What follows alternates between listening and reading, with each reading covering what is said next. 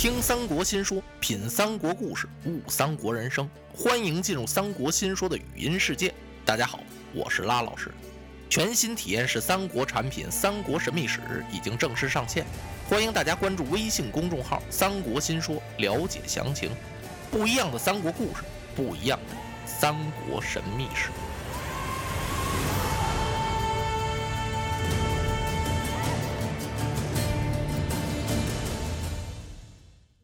张鲁是悬灯结彩，大开辕门，大设筵宴。这通折腾，把马超给请来了。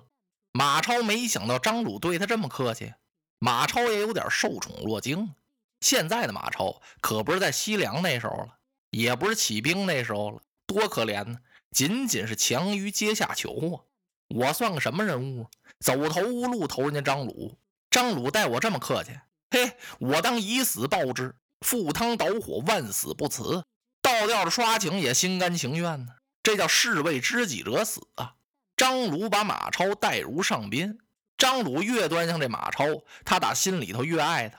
他就跟他手下的谋士商量，说：“马超将军现在是孤身一人了，我想，把我的女儿许配他为婚，你们看怎么样？”还没等谋士说话呢，张鲁手下大将杨柏站起来了。我说：“主公，您怎么能这么办事？”怎么能把姑娘许配给他呢？这马超啊，他要是一着急、一上火、一生气，他不管不顾，什么父母妻子，什么他都没有。您要把姑娘给了他呀，哎，还不如啊，把姑娘推到火坑里去啊？是这样吗？那当然了。再者说，他刚到这儿来，您知道他安的什么心呢？哦，言之有理。这张鲁啊把这事儿就压下去了。马超知道了，知道张鲁要招他为婿。让杨柏这么几句话给破坏了，您说这马超能不恨这杨柏吗？我马超是那样的人吗？甭说马超，就连庞德、马岱都有点气不忿了。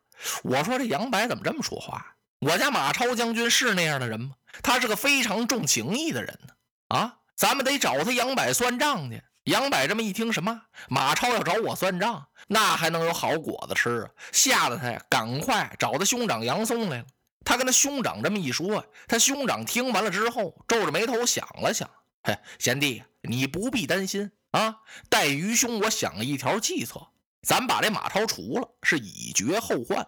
哎，恰恰就在这时候，西川的刘璋派人到汉中找张鲁求救来了。这人是怎么来的呢？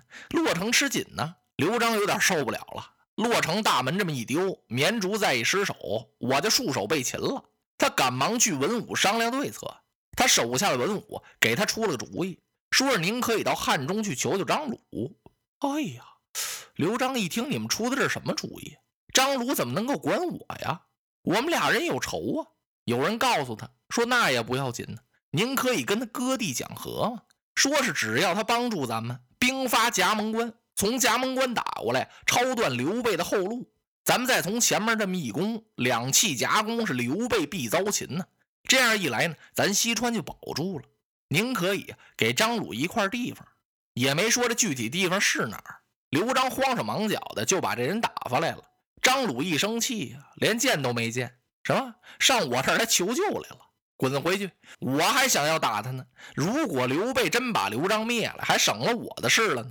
最后我就收拾刘备就算了，我管你这事呢？将这使臣给我乱棍赶出，噼里啪嚓把这位使臣给赶回来了。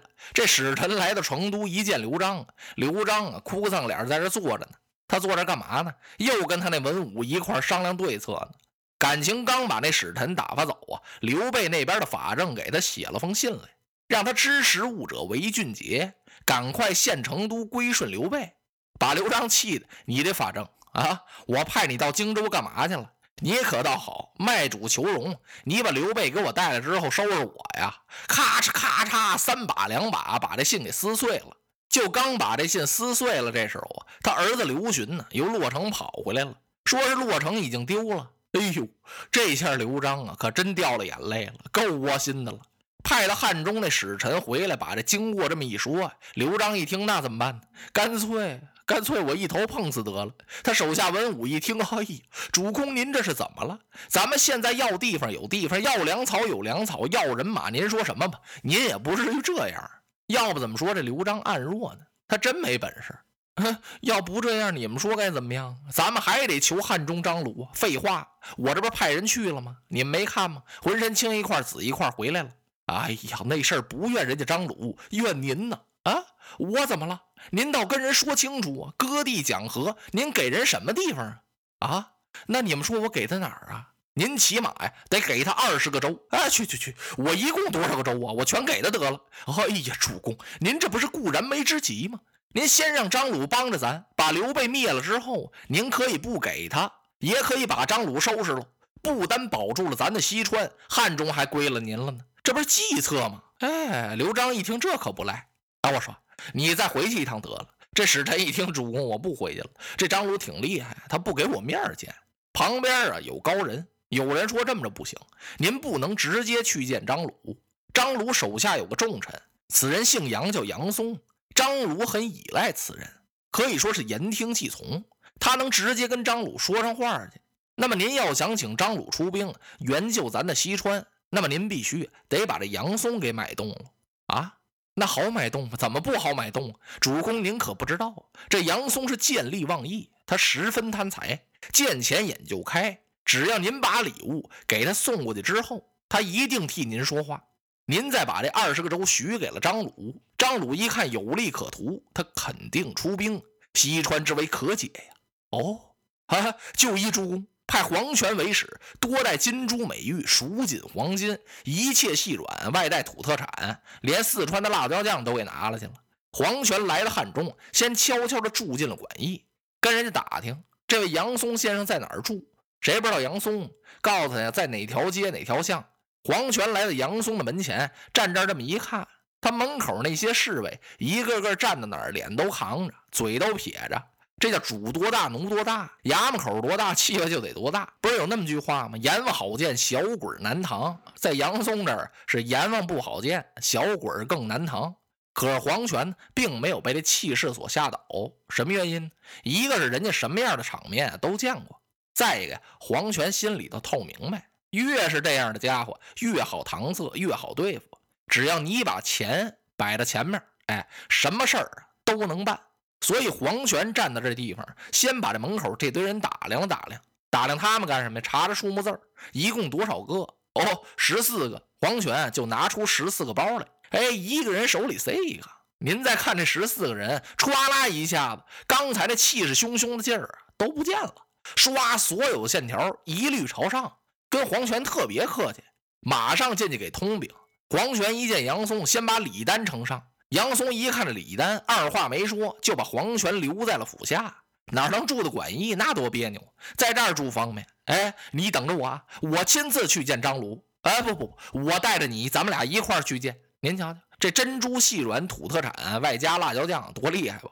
这杨松就带着黄权见张鲁来了。一说给哥二十个州，并且小以大义。什么大义？唇亡齿寒呢？如果刘备取了西川，汉中也难保。您呢，还应该帮助刘璋为对。哦，张鲁听到这儿，立刻给黄权赐座，告诉黄权：“你别看我与你家主公刘璋素有小隙，小隙怎么回事？就小仇口，那算不了什么。当今应以大事为重。哎，我愿起兵。慢着，旁边站起一个人来说：‘您不能起兵啊！怎么了，主公啊？假如说刘璋要诓哄您呢？假许二十个州。’当您打破夹门关，杀进西川，灭了刘备，回过头来，刘璋不承认这个事情了，那怎么办呢？啊啊，能吗？怎见得不能啊？就这几句话说的，张鲁啊有点动心了。哎呀，那朱公说这事该怎么办呢？他这一问，好嘛，这厅堂里头乱了套了。怎么回事？有主张立刻出兵的，有说还是不出兵为上。哎呦喂，这通乱！正在这时候，在阶下有一人是拱手高呼。主公听了，哗！当时屋子里这些人都不言语了。回头一看，马超、马孟起由打外边进来了。区区小事，何必这样争论？主公，您应该以信义为重。那么刘璋既然写来书信，派使臣到此求援，并许以二十州为酬谢，怎能出尔反尔呢？主公何必多虑？请你给我一支人马，我到夹门关去一趟，把刘备给您捉了。捉来刘备之后，您可以先向刘璋索其地。你先把地方给我，然后您再把刘备交给刘璋，他还有什么话好讲啊？哎呀呀，孟起所见高于诸公啊！不过此次夹门关就要有劳孟起你了。哎，主公待我有知遇之恩，我当效犬马之劳，立刻点精兵两万，杀奔了夹门关。马超就是这么来的。守关的孟达和霍峻呢，哪儿敌得了马超啊？吓得孟达免战排高悬，派刘兴探马到洛城来禀报刘备，让他赶快发救兵。所以刘备是日接三报，冷汗都下来了。刘备可真着了急了。那马超要打来，这不麻烦了吗？啊，我这趟西川白来了。他赶快找孔明先生商议。诸葛亮还是那样稳如泰山。刘备可有点慌神了。哎，我说先生啊，您说这该怎么办呢？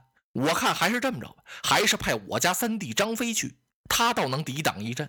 啊，不不，最好是派子龙。哎呀，不行，子龙现在回了浮水关了，催压粮草去了。派老将黄忠，黄忠年纪稍大一点，要不让老严严去吧？哎，不行不行，严严比黄忠还大三岁呢。让魏文长去。哎呀，军师，要不让他们都去？哎，都去了，这儿怎么办呢？刘备说完了，自己也乐了。诸葛亮微微一笑：“主公，您不必惊慌。”亮自有安排。来呀，擂鼓声战。